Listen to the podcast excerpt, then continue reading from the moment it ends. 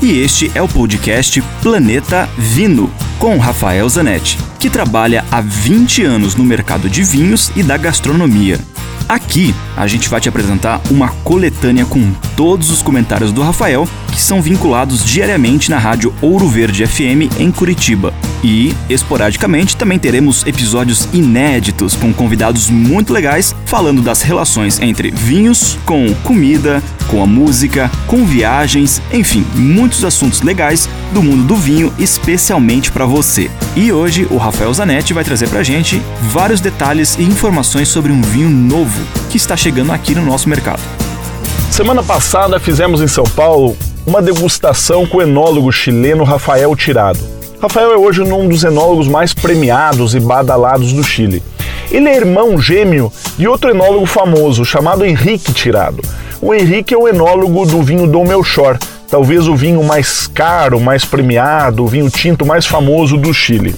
O Rafael, ao contrário do Henrique, que trabalha para Gigante Conte Toro, tem seus projetos pessoais, pequenos projetos artesanais com vinhos de altíssima qualidade e produção muito pequena.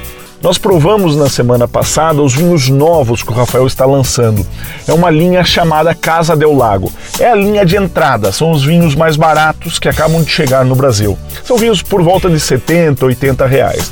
E as grandes estrelas foram o Branco Sauvignon Blanc, o Rafael é um craque na uva Sauvignon Blanc. O Labirinto Sauvignon Blanc, que é seu vinho ícone, é um branco que é reconhecido hoje como o melhor branco chileno. Mas é um vinho mais caro, um vinho de 200 reais. O Caso del Lago tem muito as características do labirinto, embora seja mais rápido, mais ligeiro, mais fácil de beber.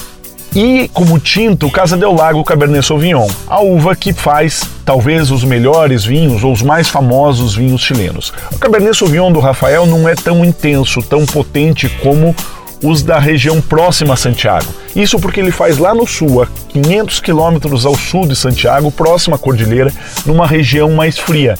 Então o vinho é mais delicado, mais macio. Dúvidas? Escreva para mim, rafael.ph@grupovino.com. Lembre-se sempre: se beber, não dirija.